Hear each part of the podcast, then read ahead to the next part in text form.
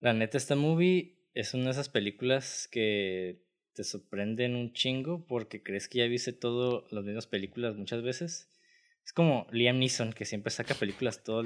Cada año saca la misma película, si te pones a pensar. y cuando vi Riders of Justice con Matt Mikkelsen, dije, tengo que ver esa movie porque Matt Mikkelsen hace cosas, hace cosas bien chingonas y raras y diferentes. Bueno, a veces como que es parte del montón eh, un personaje. Por ejemplo, el vato salió en, también en 007, ¿no? En el Casino Royale. Sí, sí, sí. Pero pues también ha hecho The Hunt, ha hecho. Eh, ¿Cómo se llama este otro movie? A Polar. Entonces, no sé, me llamó mucha atención. Y dije, güey, esta movie la tengo que ver. y pues lo único que voy a decir que después de ver esta película me dejó con las nalguitas paradas, güey. a todos, a todos nos quedamos con nalguitas paradas.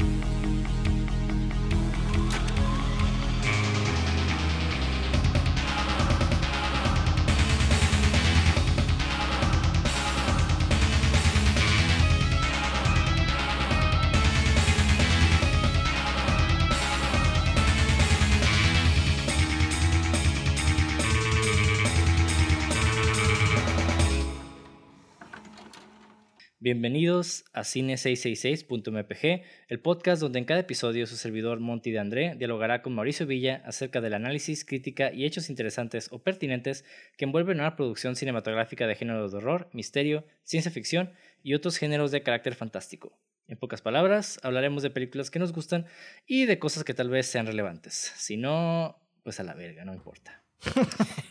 y el, el día de hoy hablaremos de como ya oyeron al principio, Riders of Justice, película que salió el 2020 durante la pandemia. Es una película coescrita y dirigida por el danés Anders Thomas Jensen. Obviamente. Pensé que así se llamaba el güey. el danés, así ¿Eh? nomás. Pensé que así se llamaba el güey, el danés. ah, no, no, pues ese güey es que es de Dinamarca, ¿no? No, sí, pues la película es danés. Acá en los créditos, el danés. Dirigida por. Y quiero mencionar. Y quiero mencionar algo muy, importante, güey. El vato originalmente es guionista. O sea, el vato ha trabajado en muchas producciones como guionista. Eso.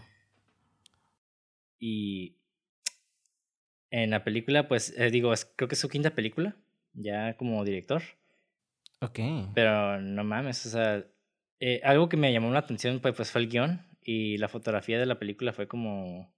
Se me hizo bastante normal, ¿no? Ajá. Funcional.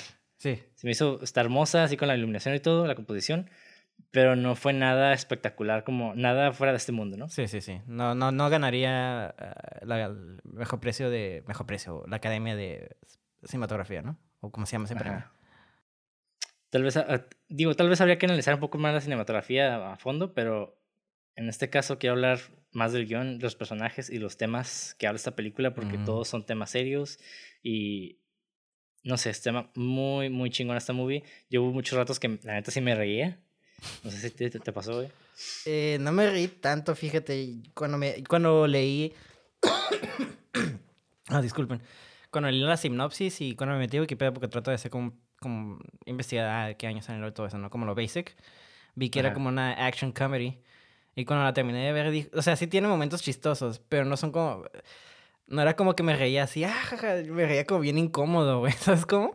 Entonces... Sí, es que maneja un humor muy negro porque claro, la película, pues, como decía al principio, toca, toca temas muy serios, entonces... Ajá, y densos aparte. Entonces, son temas serios, complicados y densos y es como... Son como risas incómodas. En mi caso fueron como risas incómodas porque... Pues, ay, no sé. Eh, vamos, vamos a entrar a detalle, pero los personajes fueron lo que creo que lo que destaca, como dices tú, el guion, creo que es lo que más destaca de esta película, porque. Fuck. no manches. sí, bueno, empezaré con la sinopsis. Riders of Justice sigue a Marcus, interpretado por Matt Mikkelsen, quien es un hombre obligado a regresar a casa de un despliegue reciente para cuidar de su hija adolescente, después de que su esposa muera, muriera en un trágico accidente de tren. Cuando un superviviente del naufragio aparece alegando que pudo haber sido un asesinato, un asesinato cuidadosamente orquestado, Marcus decide encontrar a los responsables de convertir a su esposa en una víctima aleatoria. Y algo que me llama la atención de esta sinopsis es de que parece que es una película de Liam Neeson, eh, sí. sí, sí, sí. De hecho, este, te comenté cuando me, la primera vez que dijiste, hoy me gustaría hablar de esta película, me dijiste, te comenté, ah, ya la había escuchado, es como una tipo Liam Neeson Taking, ¿no? Porque vi el trailer, tú me dijiste, no, güey, nada que ver. Y el trailer sí se veía como más orientado, así hasta te dije, creo que ni terminé el trailer porque, ja, generic, uh, old man, action film, ¿no?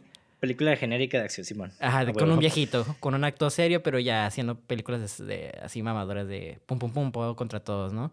Pero ya me empezaste a contar y me contaste como una secuencia y me quedé, cabrón, esto nada que ver con el trailer. Y ya vi la película y pues, verga, güey. Como dije al principio, sí me puso las nalitas paradas la película porque creo que fue una de las películas...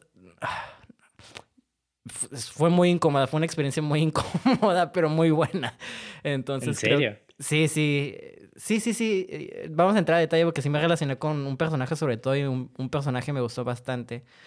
Digo, los personajes aquí creo que fueron... El guion está exquisito, güey, la verdad. Ay, no sé.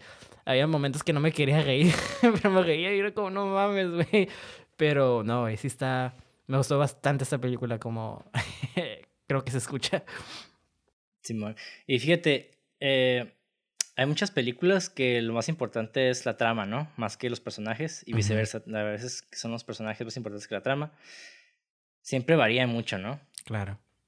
Y, pero en esta película yo creo que sí encontraron ese, ese, ese punto exquisito medio, ¿no? Donde la trama y, la, y los personajes ya coexisten y ninguno es más importante que el otro. Simplemente ambos son igualmente importantes, ¿no?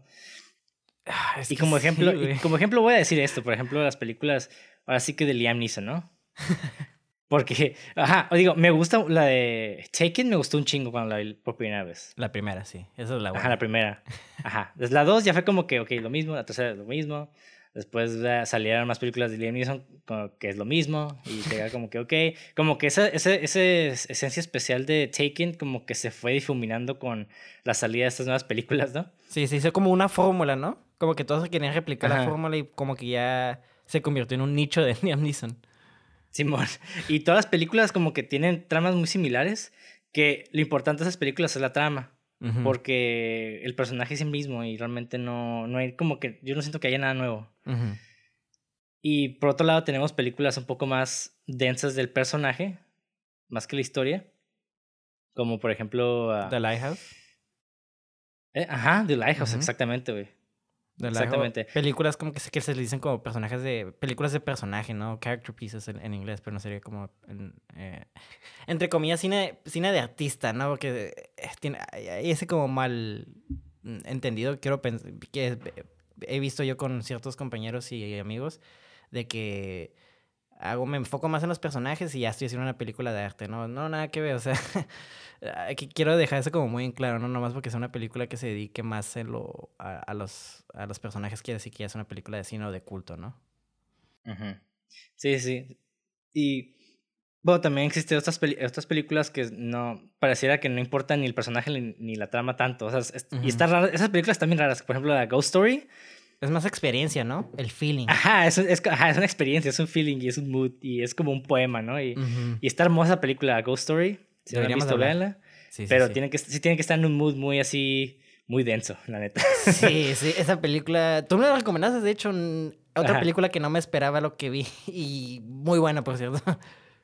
Sí, pero, eh, ajá, pero esas películas como que la trama es tan simple y el personaje como que pues es un pinche vato con una sábana encima y es un fantasma que no hace nada, ¿no? Ni habla. Es más como, ajá, es como un pedo más existencial. Ajá. Pero esta película me sorprendió un chingo en el sentido de que los personajes están súper bien desarrollados. La trama es muy interesante. O sea, la venganza siempre es interesante, ¿no? Aparte que hay otros temas que ahí se sumergen, como el duelo y otras, otras cosas, que ahorita vamos a hablar de eso. Y aparte, mezcla géneros, güey. Porque tiene acción, tiene drama, tiene comedia. Que, digo, siempre es, para hacerlo más orgánico, siempre hay que mezclar, ¿no? Claro. Y este güey siento que logra una buena mezcla así con todos estos factores o estos elementos. que cuando yo, cuando terminé la película yo me quedé hermoso, güey. Hermoso, así. Fíjate que concuerdo con todo lo que tú dices, o sea, al 100 porque sí, o sea, creo que obviamente ahí depende la experiencia y del, del, espectador de la que ve, ¿no? Porque para mí se sintió como súper drama, güey, la verdad. Este, sí, yo sé que tenía acción y todo eso, ¿no? Y hasta la acción está bien verga. Y, y si pones una acción, si cortamos esa escena y la ponemos con una escena de Taken, se podría decir que es casi la misma película, ¿no? Pero me extraña mucho porque yo, yo sé que la película tiene acción y, en Wikipedia decía como comedy action movie, ¿sabes? Como comedia acción y drama, y, y para mí se sintió como una drama, drama, ¿sabes cómo? Y, y, y creo que la, se me hizo muy perro el, la trama que más adelante vamos a hablar. Ah, es que la trama, hay un twist muy interesante que hace que la trama sea como irrelevante, pero relevante, pero irrelevante a la vez. ¿Sabes cómo? Es como, güey, hacen algo muy interesante que se sintió como la vida. ¿Sabes cómo? Entonces yo no sentí que estaba viendo una película, sentí que estaba viendo la vida de personas en una ventana que era la tele, ¿no? Y por eso digo, creo que fue una experiencia muy incómoda porque podía reconocer a esas personas en lugar de como personajes, como personas, porque también vi ciertos elementos en ellos, en la niña sobre todo, ¿sabes cómo? Y bueno, para seguir continuando, antes de continuar, perdón, eh, sí me gustaría que vieran la película. Si no han visto la película, vean la película porque es muy importante. Yo creo que es una, es una de las películas de acción, yo siento que más importante del año, para mí. Así de mamón. Es, sí. Y la neta, y la neta sí, hay, que verla porque sí, yo aprendí mucho con esa película. Así de que la vi dije, wow, así, nomás, sí, sí quiero estudiar un poco más el guion para realmente hacer una película muy similar, ¿no? Que, no sé, se me hizo, está muy, es una película muy fina, güey, la neta. Digo, a pesar de, de los chistes y las secuencias de acción, que mucha gente siempre la relaciona con la parte tonta, ¿no? De, oh, sí, película de acción, bla, nada más putazos y balazos. Y no, así, aquí hay un balance de muy todo. bueno. Y bueno, el director Anders Thomas Jensen dice lo siguiente. La derrota es siempre una buena base para el drama. Curiosamente, esta idea surgió durante la pandemia. La idea de que las personas se unan como un equipo y que no importa cuán solo te sientas o cuán marginado estés, siempre habrá gente para ti. Como sugiere la película, eso es lo más cercano al significado de la vida que podemos conseguir. Y respecto al humor, nunca podría entablar amistad con una persona que no tuviera humor. Para mí es impensable. El humor es parte de la vida. Cuando suceden cosas malas y la oscuridad desciende, el humor es, al menos para mí, una parte muy importante para la supervivencia. Cuando cuentas estas historias oscuras, por supuesto, tiene que estar ahí. Matt, refiriéndose al actor Matt Mikkelsen, normalmente dice que puedes mantenerlo dramático y un poco pretencioso, pero cuando estás tratando con estos grandes temas, no puedo imaginar que estos temas se transmitan sin un poco de humor y un poco de azúcar en la cuchara. Sería, en primer lugar, quizás más banal, pero tampoco creo que pueda verlo, ni menos escribirlo o hacerlo. El humor lo es todo para mí. Y eso fue en palabras del director. Antes de que sigas, una cosa siempre me mama que siempre usas citas bien largas, güey. de los directores. Ya sé, güey. Pero es que, ¿sabes qué, güey? Y las usaría más largas, pero tampoco quiero empezar a leer un pinche libro. Una pinche Biblia te avientas de sus citas. Es que, y yo bien pendejo. Pues el güey dijo algo así. No, es que está bien. Está bien. Me lo parafrasearía, pero a veces, ¿sabes qué? Soy un poco... Es esencial escuchar sus palabras. Ajá, me gusta. Cuando, cuando digo sus palabras, siento que lo está diciendo. Entonces lo tengo que leer exactamente igual para sentir ese hype. Para que nos escuchen, la diferencia aquí es que yo soy más huevón y Ricardo no. Entonces. bueno, anyway, está volviendo al tema. Y sí, concuerdo mucho porque para muchos, y hablando también por mí y por varios amigos que yo también he conocido, el, el primer sistema de mecanismo de defensa es la risa.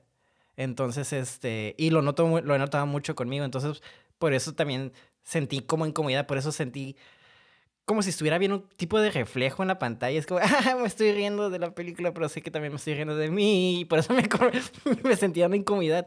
Y eso es lo más increíble que puedes hacer como un guionista, güey. Cuando creas simpatía. Porque no, no se trata de, ay, tengo que hacer este personaje que, que sea likable, ¿no? Que sea que te, que te caiga bien. No, güey, no todas las personas que conoces en tu vida te van a caer bien. Como he siempre dicho, van a tener cualidades muy malas y cualidades muy buenas, güey. Y puedes hablar de la persona más culera del mundo, pero ese güey también va a tener una buena cualidad.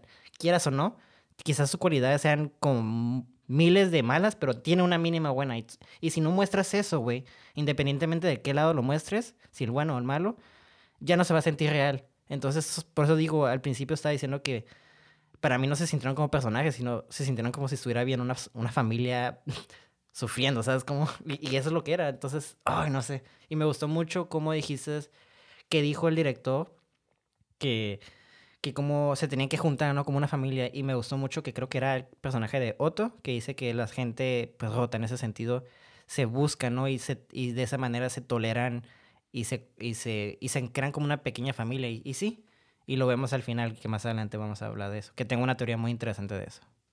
Ok. Y fíjate, yo tuve, estaba con una duda de cómo abordar esa película, porque uh -huh. hay muchas cosas que me gustaron. Y para mí la mejor manera de abordarla es hablar de los temas de la película primero, antes de, de hablar en sí de la película. Uh -huh. Y va a parecer que estoy hablando de temas completamente aleatorios, pero sí hay una conexión. Sí. Entonces, acompáñenme en este, metándome al charco del análisis narrativo. Es un viaje muy denso y muy... Este, este viaje dentro de la dimensión desconocida. Hold on to your butts, bueno, guys.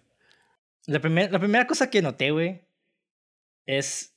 Yo encuentro mucha... Digo, hablando de que esta película ha sido la pandemia y demás, encuentro mucha, un, mucho paralelo dentro de la temática principal y lo que vivimos en día, y eso es la teoría de conspiración.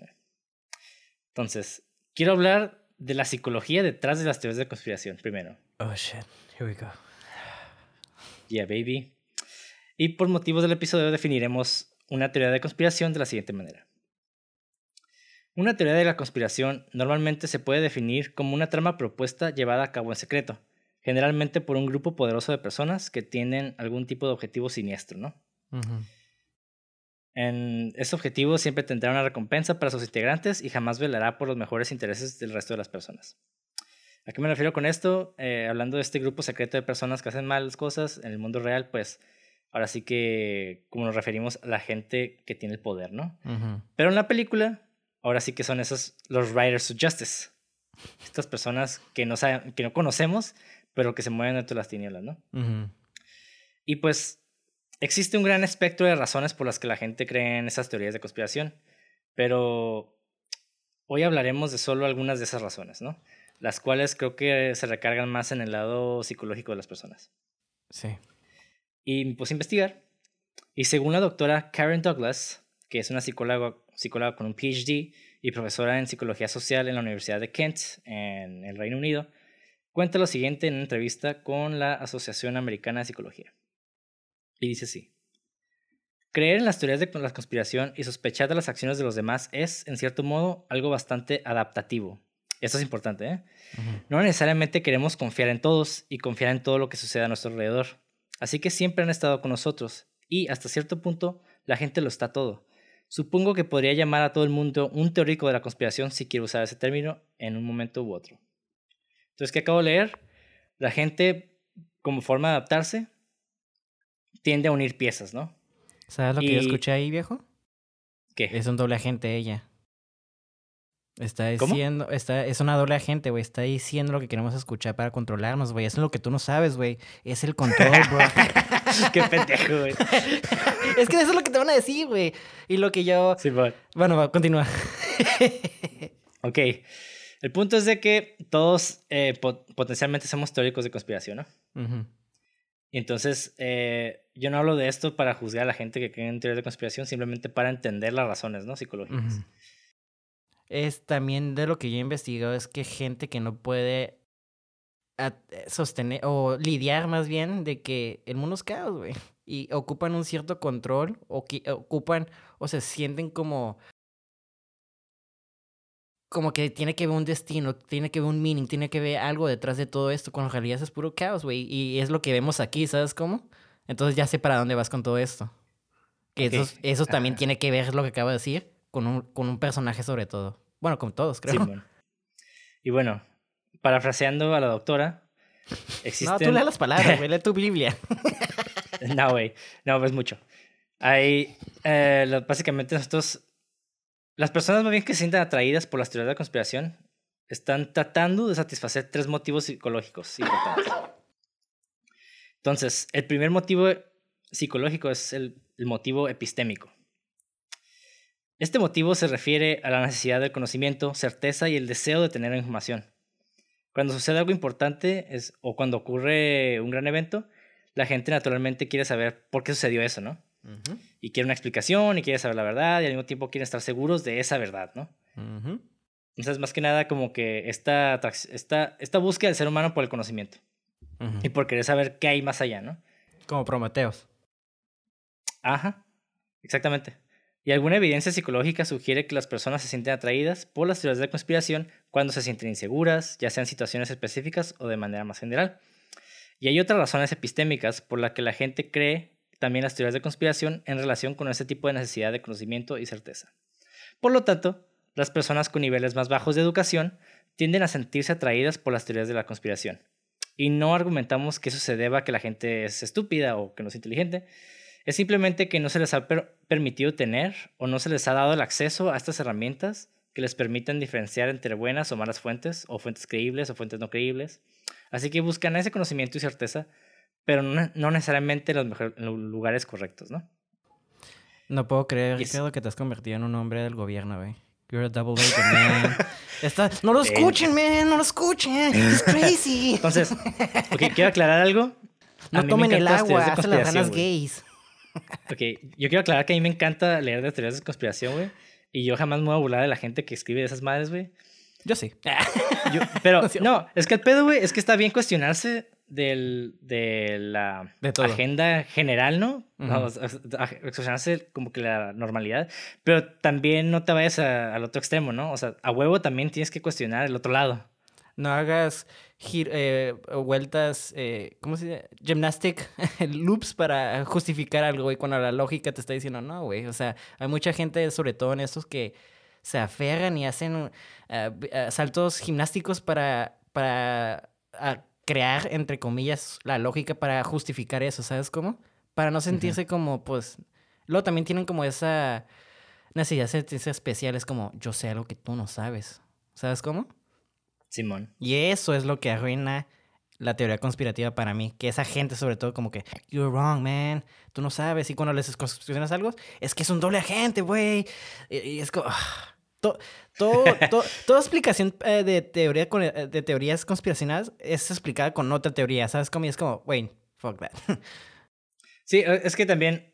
Es que son personas que no se. que cuestionan la normalidad de la realidad, pero no se cuestionan estas otras teorías, ¿no? O sea, tienes que cuestionar todo realmente. Si vas a cuestionar algo, tienes que cuestionar todo, no, te hagas pendejo, ¿no? Hasta la que estás leyendo. Ajá, es como, es como ser católico y cuestionar a, no sé, al Islam, pero no te cuestionas tu cristiandad, ¿no? Entonces, como que, pues, no mames, o sea, también sé coherente, ¿no? Si vas a cuestionar algo, cuestiona también lo otro, no seas pendejo. Y en fin, bueno, sigamos. justo. los segundos motivos. los segundos motivos son los existenciales. Y estos motivos se refieren a las necesidades de las personas de estar o sentirse seguras en el mundo en el que viven. Y también sentir que tiene algún tipo de poder o autonomía sobre las cosas que le suceden. Y esto lo cito la doctora. De nuevo, cuando sucede algo, a la gente no le gusta sentirse impotente, no les gusta sentirse fuera de control. Y así, llegar a las teorías de la conspiración podría, supongo, al menos permitir que las personas sientan que tienen información que al menos explica por qué no tienen ningún control sobre esa situación.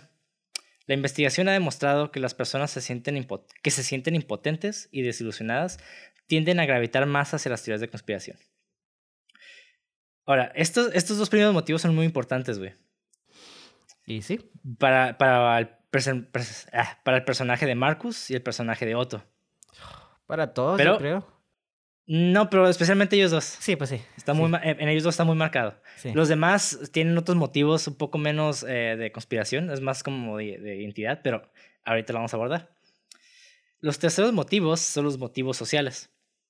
El motivo social se refiere al deseo de las personas de sentirse bien consigo misma como individuos y también sentirse bien consigo mismas en, términos de los grupos a los que pertenecen.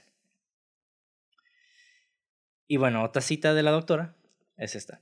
Y supongo que a nivel individual a la gente le gusta sentirse, bueno, les gusta tener una alta autoestima. Les gusta sentirse bien consigo mismas y potencialmente una forma de hacerlo es sentir que tienen acceso a información que otras personas no necesariamente tienen. Es lo que te digo. Ajá. Y esta es una herramienta retórica bastante común que la gente usa cuando habla de teorías de conspiración, que todos los demás son una especie de oveja y que ellos saben la verdad. tienen la verdad. Y tener ese tipo de creencias, supongo, sentir que estás en posesión de información que otras personas no tienen, pueden darte un sentimiento de superioridad sobre los demás. Y hemos descubierto, y otros también han demostrado, que la necesidad de ser único y la necesidad de sobresalir de los demás se asocia con la creencia en las teorías de conspiración. ¿Ok? Ya definí los tres motivos. Primero, obviamente inseguridad y búsqueda de información. El segundo, que fue el, los motivos, el, perdón, ¿cómo se llaman? Los motivos existenciales, que más que nada de, sentirse, de sentirnos seguros. Tiene como control. Y el tercero, ajá, exactamente. Y el motivo social, que es más que nada al sentido de, uno, de pertenencia y el sentido de superioridad. Y es un, poco, un poco más narcisista, ¿no? Y curiosamente, voy a ahorita hablar de un tema que parece que no tiene nada que ver, pero apoya mucho estos, estos, este, estos conceptos dentro de la historia, ¿no? Y voy a hablar del duelo. Ok. Ok. Pensé no que hay ibas dos personas. de- de- Perdón. Perdón, pensé que ibas a hablar de la causalidad. Eh, también, pero eso Ah, luego. ok. Ah. En el duelo no hay dos personas que experimenten la muerte de un ser querido de la misma manera. La forma en que nosotros expresamos el dolor depende de una serie de factores, ¿no? Incluida nuestra personalidad, las circunstancias que rodearon esa muerte y la forma en que, en que vemos el mundo, ¿no? Y una de las cosas más difíciles para las personas que están en duelo es no saber qué esperar. Especialmente en los primeros meses, ¿no? A menudo, se pregunta, a menudo se preguntan si su experiencia es normal o se preguntan si se están volviendo locos. Y la pérdida, el cambio y el control son tres de los principales componentes psicológicos del duelo. Uh, an- ¿Ya encontré una conexión hablando del control y el cambio? Cuando alguien muere, naturalmente nos enfocamos en quién murió, pero con cualquier muerte viene la pérdida de muchas, de muchas cosas, ¿no? Estas otras pérdidas pueden variar desde roles prácticos como el de un asesor financiero o un director social hasta la persona que representó las esperanzas y los sueños para el futuro, ¿no? Ujú. Y ayudar a las personas en duelo a identificar lo que han perdido es un paso muy importante, ya que cada pérdida debe abordarse como parte del proceso del duelo, ¿no? Porque también, digo, ¿qué representó la muerte de la esposa, no? O la muerte de la madre. No sé, pero. Pues así, eh, Tú, tú digo, tú, no, tú en la- dime. o sea, la película, digo, también, eso, es- eso ya es- yo- viene de mi, de mi propia opinión, ¿no? O sea, la, la mamá, que es una figura muy fuerte dentro de la familia, Claro. Básicamente es la unión, ¿no? Entre La gomita. todo. Ajá. Ajá, es la gomita, ¿no? Y se perdió, entonces la... Yo no sé si lo notaste, pero yo lo primero que noté en, en esta interacción entre el papá y la hija es de que al principio no hablan directamente, de hecho, hablan a través de la mamá. Ujú. O sea, el vato habló con la mamá diciendo que no iba a poder ir, la mamá le dijo a ella que no iba a poder ir. Entonces, e- ella de cierta manera funge como un puente, ¿no? Ujú. Entre ellos dos. Entonces, cuando ella muere, hablando de la relación entre Marcus y la hija, pues viene este, este cambio, ¿no? Este, ¿cómo me dirijo a mi hija si no la conozco? Y ella, ¿cómo me dirijo a mi papá si él, si él No no, me conoce. Es, es una barrera andante, ¿no? Ajá, un desconocido. Ajá, y son personas completamente diferentes que suele pasar mucho en las familias, ¿no? De que el papá y el hijo eh, llegan a un punto donde se dejan de comprender porque pues el hijo crece, tiene nuevos gustos, se junta con otras personas, el papá se mantiene igual, no tiene esta cercanía con ti- temas de, lo- de la juventud y la Ujú. chingada, entonces se empiezan a disasociar un poco, ¿no? Especialmente, que creo que aquí es donde quiero abordar con lo que dije, que me sentí muy identificada con, lo, con la niña, especialmente cuando tu papá es este eh, es servicio militar. Este, tienen una, pues, este, o militares más bien, tienen una actitud muy diferente. Son más fríos, tienen una, pues, están acostumbrados a cierta manera, ¿no? Entonces también eso, y lo digo porque mi papá ha tenido dos tours allá. Entonces, este, por eso te digo que me gustó mucho ese personaje de la niña, porque la- muchos personajes como de, cuando escribes personajes de niños es muy difícil para empezar, porque todos, como, you were never here, dad, nunca estuviste conmigo, papá, ¿sabes? Como, como que, y es como que, güey, tu Simón. papá estaba en una puta guerra para, ajá, clásico, estaba en una puta guerra para alimentarte y tú estás como que, "Ibi". entonces, yo nunca hice eso, ¿no? ¿Sabes qué? Pero sí, todavía se siente el dolor que tu papá no esté ahí, tú y sobre todo si no sabes si va a morirse o no, ¿sabes cómo? Entonces me gustó mucho que ella trataba, sí le reclamaba, pero nunca era como, Dad, nunca estuviste para mí. O sea, nomás lo hizo una vez, pero ella hasta, hasta ahí está diciendo que ocupas ayuda y cosas. Y el papá también está como a su manera, muy difícil, pero está poniendo su parte, ¿sabes cómo? Entonces Ajá. me gusta mucho eso, como... Eso, el simple hecho de que no caiga como lo cheesy, lo clásico, que la niña le cague el palo a cada rato. Y es como que lo hace más complejo todavía y me gustó mucho esa, esa dinámica entre la hija y el papá y más adelante entre Otto, que entra en papel bien chingón, güey. Simón. Y, ah, bueno, es que está... Uf. está- Tú date, tú date. Está bueno, estamos en los temas, estamos en los temas. Sí, Y bueno, finalmente el concepto de control dentro del duelo juega un papel central en la interpretación cognitiva ¿no? de- del duelo. Claro. Cuando alguien muere, los afligidos tienen poco o ningún control sobre las circunstancias que rodean la muerte. Pueden sentirse abrumados por su dolor e inseguros sobre qué hacer para ayudarse a sí mismos en un momento en el que se sienten especialmente vulnerables y solos. Entonces, yeah. Expectativa del duelo.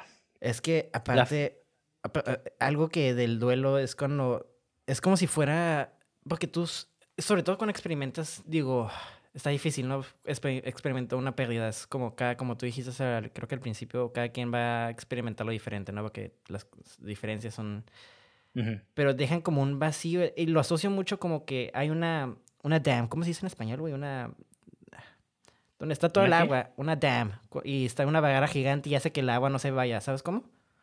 Ah, sí, este, una, una presa. Una presa, ándale, gracias. Y cuando alguien muere es como que esa presa se rompe, güey. El control de tus emociones creo que es lo más cabrón que puedes hacer en un duelo, güey. Por eso la gente hace como, pues en este caso vimos, digo más adelante, no quiero entrar en detalles, con lo que lo lleva a ser Marcus, ¿no? Por no tener como ese control de las emociones y teniendo como esas problemitas que dijiste de las teorías conspiracion- eh, conspiracionales, ¿no? Que quería forzar a que algo tuviera sentido. Digo, más adelante vamos a tener el porqué. Pero Ujú. Yo nada más quiero como atar las, eh, las pequeños cabos que estamos hilando para que no se estén perdiendo, ¿sabes cómo? Sí, bueno. Y bueno, sí, sí, sí, no, es que ahorita eh, va, a haber- va- va a llegar la unión. Aguántense, Entonces, chamacos, ustedes esperen. Aguántense, mijos. Ok, la expectativa del duelo, ¿no? Ajá. La forma en que alguien piensa acerca de la vida y la muerte tiene un impacto significativo en cómo sufrirá el dolor. Y esto es bien importante, güey. Sí. Porque, digo, nomás así rapidito, ¿qué es lo que Marcus, eh, qué, qué es lo que le dice cuando le preguntan acerca de Dios, no? El vato dice, no existen, esas pendejadas no existen, cuando alguien se muere se va y ya. O sea, ¿no? Esa es, esa es su percepción. Y, deja por otro lado, la niña, ajá, la niña está buscando esta, esta esperanza, ¿no? Esta, Una respuesta. esta, ajá, una respuesta que va más allá de su mortalidad, ¿no? Y eso, es, eso está bien chistoso porque eh, ahora sí que la mayoría de la gente espera que los niños sobrevivan a sus padres. eh, eh, perdón. Esta es, es, que- es como una, una idea, ¿no? La mayoría de la gente espera que los niños sobrevivan a sus padres, ¿no? Y que la mayoría de nosotros tengamos una vida larga y pues saludable. Sí, de hecho, hasta Y cuando alguien muere, ajá, Ah. y cuando alguien muere repentina o prematuramente, muchas de estas suposiciones básicas sobre la vida se ven desafiadas. Claro. Y de manera similar, el diagnóstico de una enfermedad terminal y la muerte subsiguiente también pueden desafiar la creencia de una persona sobre el mundo, lo que a menudo resulta en una discrepancia entre lo que eh, la persona que está sufriendo espera, esperaba y lo que realmente sucedió. Entonces, cuanto mayor sea la discrepancia, más difícil puede ser adaptarse a la muerte de un ser querido. Y eso es importante, güey, porque también este, vemos a este soldado que va en la guerra y en cualquier momento espera morirse, ¿no? Y ha visto a sus Porque, amigos pues, morir. Ajá. Pero ¿qué pasa cuando la persona que él más ama y que cree que está en el lugar más seguro de repente muere, ¿no? Es como, what the fuck? Exactamente. Ajá, o sea, Yo vivo en el infierno, yo vivo en el infierno y mi esposa que vive en el, en, en el en paraíso Dinamarca, murió, sobre ¿no? todo. Es- ajá, es Dinamarca, que es uno de los países más a salvos, ¿no? Es Ajá, como- exacto. Y, y esta es una de las razones por las que cuando muere un niño se considera una de las mayores pérdidas, porque desafía todas nuestras creencias sobre la vida y la muerte, ¿no? Y la forma en cómo pensamos que deberían ser. Hay una frase muy potente que dice que ninguna mamá debería eh, enterrar a sus hijos, ¿sabes cómo? Y digo, tan, Ajá. tan fuerte es que hay frases así que, que, o sea, tenemos esa, como tú dices, esa costumbre de que nosotros deberíamos vivir más porque nuestros papás ya están más viejos, entre comillas, ¿no? Entonces, lo natural es de que pues tú mueras a una edad vieja, no que te pase estas cosas de la vida, que la vida es caótica y tú no sabes qué va a pasar. Tú puedes, hoy yo puedo terminar este podcast y mañana salgo me roban mi bicicleta, güey, y luego me matan, güey, ¿sabes cómo? Y, y no sabemos qué pedo, güey. Entonces, o Ricardo mañana puede salir y se encuentra un billete de mil dólares, güey. No sé, güey, ¿sabes cómo? No sabemos, no tenemos nada, nada seguro, como le dice Santa Claus al principio a la niña, ¿no? Ajá. Y Ah, no sé, estas ideas a mí me, me estuvieron como picando mucho la cabeza cuando estaba viendo la película, porque son ideas que no se abordan de una manera directa, sino que son como muy indirectas. Entonces, ahora sí, empezamos a analizar los personajes, ¿no? Que quiero analizarlo primero, que es lo que dije de Santa Claus, güey. Me mamó mucho que esta película empieza poniéndote una expectativa que tú dices, ah, ok, la bicicleta va a tener una culpa de todo y pues sí, pero no, ¿sabes cómo? Entonces, esa secuencia, no mames, güey. Clave. Sí, eh, ajá, de hecho, y, parece ser la, escena que menos importa, ¿no? Exacto. Eso habla más que nada del concepto de causalidad, ¿no? Exacto. Que me mama el twist que tiene que ver con todo lo que... Es que hacen la combinación de esos dos temas que es que hablaba de las teorías conspiracionales, de lo del duelo, más lo de... Los fusiona de una, como tú dices, de una manera muy sutil, no tan directa, que te quedas Verga, güey. sí. Y hablando de la causalidad, eh, esto sí lo voy a abordar de una manera muy rápida porque también, pues es un pedo como más científico y... y filosófico también. Ajá. Hay filosófico, ajá, exactamente. Porque la causalidad que es, es causa y efecto. Pero usualmente nosotros como en nuestro sentido mortal no podemos relacionar más allá de A y B. ¿A qué me refiero con esto? Eh, no sé, ¿no? Eh, crucé la calle sin voltear y me atropellaron. Y ya, bueno, pues eh, causa, pues, porque cruzó la calle sin voltear, ahora, perdón, por consecuencia, pues te, te, atropellaron, ¿no? Claro, o sea. Pero no, o sea, eh, si nos vamos más atrás, ¿qué pasa? ¿Por qué volteó para empezar? Porque otra persona también cruzó la calle y le habló, ¿no? Y esa tal vez esa persona, si hubiera salido cinco minutos antes, eh, no, hubiera, no hubiera coincidido y no hubiera volteado a esa otra persona, pero si esa persona originalmente se hubiera levantado también un poco más tarde, o si hubiera saludado a la persona por teléfono anteriormente, tal vez no se hubiera topado con él. O sea, ¿sí me explico como que... Es una cadenita de acciones que te hacen tal vez, otras acciones. Tal vez ni siquiera se hubiera mudado ahí a esa casa o a ese lugar donde estaba, tal vez ni siquiera hubiera tenido ese trabajo al que iba y lo hubieran atropellado. O sea, si hay un chingo de... de hay una ramificación rizomática donde, no mames, está, está tan complejo, güey, que es imposible prevenir, ¿no? Y esto es algo muy curioso con el personaje de Otto. Y el amigo, ¿no? Que, están haciendo un algoritmo. Sí, pero Otto, para mí Otto es, es, es, este, esta mecha, ¿no? Dentro del, de, la, de, la, trama. Porque es una persona que, que por, por distintos factores el vato se volvió alcohólico, tomó y en un accidente automóvil, pues mató a su hija, ¿no? Por irresponsable. Y esto, de cierta manera, impulsó a, este, esta persona a, hablar, a, entrarse mucho en los algoritmos y entender esta causalidad, ¿no? Esta infinita red de causas. Entonces lo vemos al principio, ¿no? El vato hablando de, hablando de dos conceptos completamente diferentes. Uno creo que de carros y otro de sentido económico, que, o sea, sí tiene una relación directa, pero después creo que abordan algo acerca de los problemas de pies y no sé qué chingados. Y hasta la gente se queda como que, ¿qué tiene que ver una con otro, no? Y pues dicen, no, pues nada. O sea, llegamos a la conclusión de que no, no hay como una relación directa. ¿Y para qué lo hacen, no? Pero es porque el vato estaba realmente intentando crear un algoritmo que pudiera prevenir sucesos a partir de otros que no tienen nada, absolutamente ninguna relación directa. Y eso es algo que está súper cabrón, ¿no?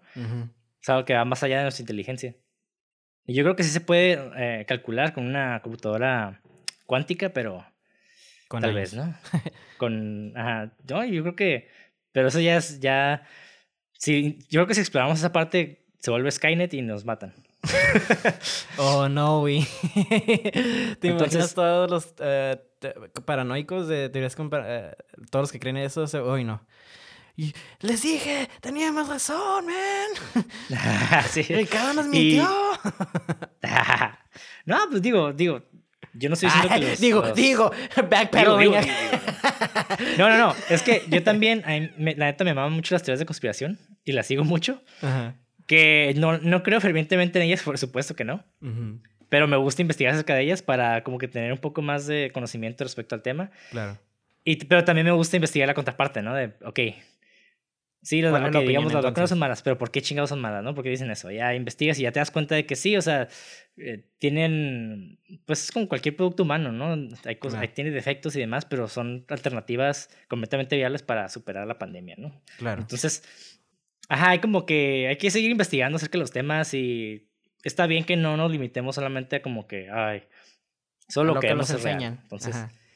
no estoy aquí para tachar a ningún teorista de conspiración. Yo sí. Esto simplemente, esta explicación es para entender el aspecto psicológico que hay detrás de esas creencias, ¿no? Claro. Y por, eh, por esto, Otto sintió esta, eh, bueno, vemos que se acerca al, al tren, perdón, perdón, al metro, y le da el asiento a esta señora, ¿no? Que es la Que esposa. termina por morirse. Ajá, que es la esposa de Marcus y la mamá de la hija. Ajá. Y el vato, pues, que se siente de cierta manera responsable por su muerte, ¿no? Sí, güey. Me dolió mucho esa escena muy- cuando la niña lo ve en el farm y se va corriendo para que no lo vea, güey. Ah, Simón. Porque el vato se puso a investigar cosas bien, bien pequeñas, ¿no? De que, oh, este güey tiró este jugo de naranja con ese sándwich y no mames, eso no se hace. Y el vato se metió en un pinche agujero de conejo, bien mamón.